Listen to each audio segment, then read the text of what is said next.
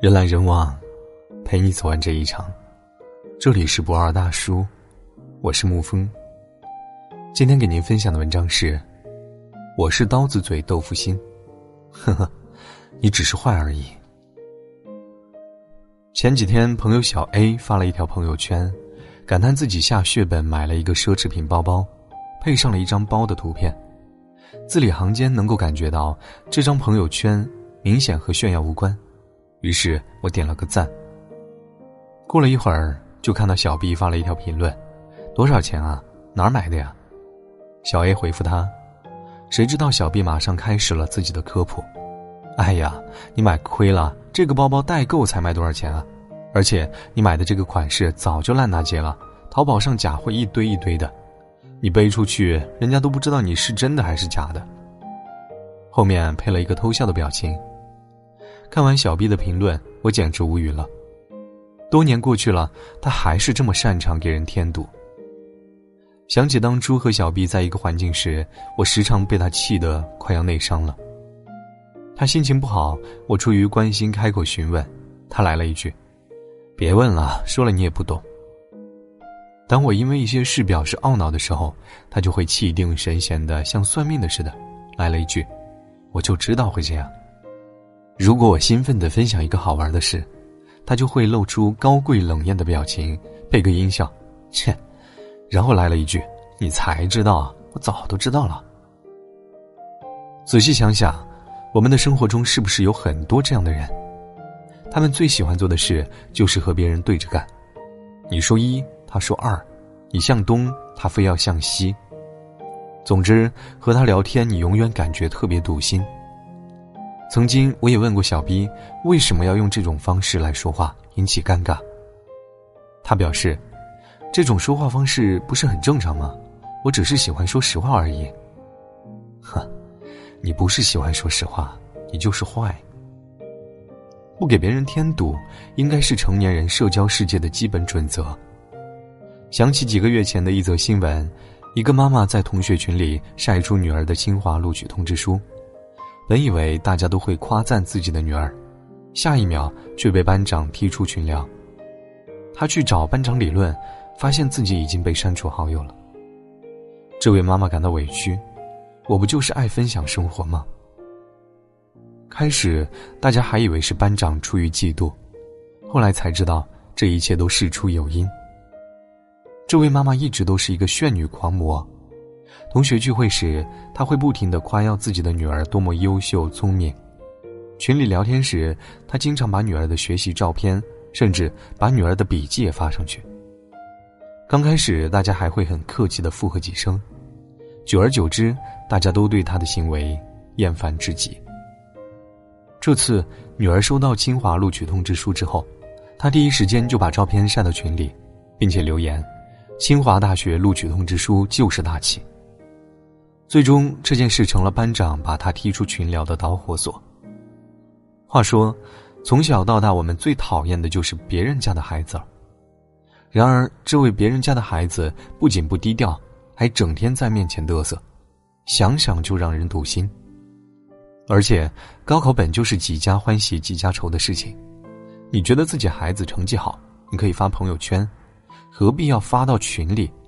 这让孩子没有考好的人看到，该有多堵心呢？很明显，被踢出群的这位妈妈从来都没有换位思考过，只知道炫耀。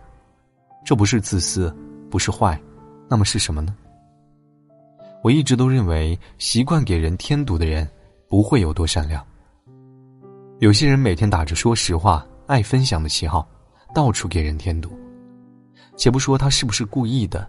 但对这样的人，我永远都喜欢不起来。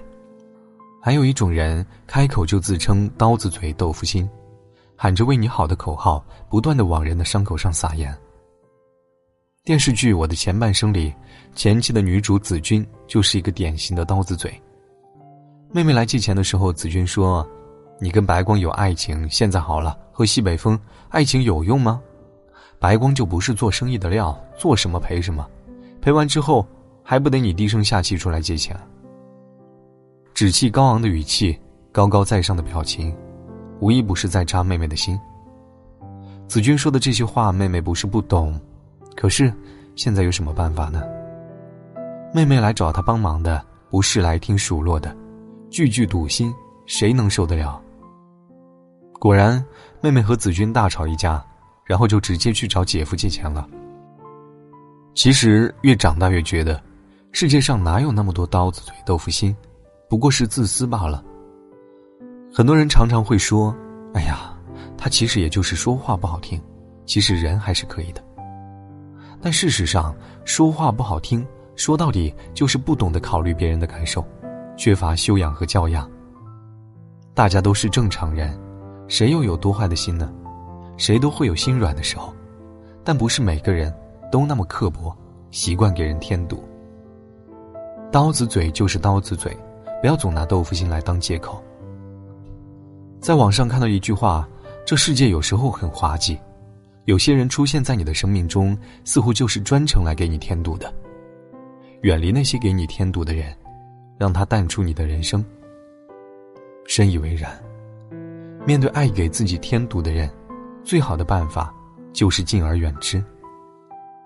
当然，己所不欲，勿施于人。不想被人添堵，就不该去给别人添堵。自己在话说出口之前，学会为他人考虑。切莫将刻薄当作玩笑，将口无遮拦说成是坦率。如换位思考当中说道：“利他实则是利己，差异只在于时间。如果把眼光放得长远一点，从整体来看，良性循环一旦形成，好事会回到你身上的。愿你我都能学会换位思考，做一个不给人添堵的人。与君共勉。好了。今天的文章就给您分享到这儿，如果你喜欢的话，可以在文字下方点上一个赞，或者将其分享到朋友圈。我是沐风，晚安，亲爱的朋友们。天空刚下了几场雨，看街上路人。现在的你在做什么？还有没有在想我？快乐是否曾来过？探访我们两个，谁都不想让自己错，剩下了自己一个。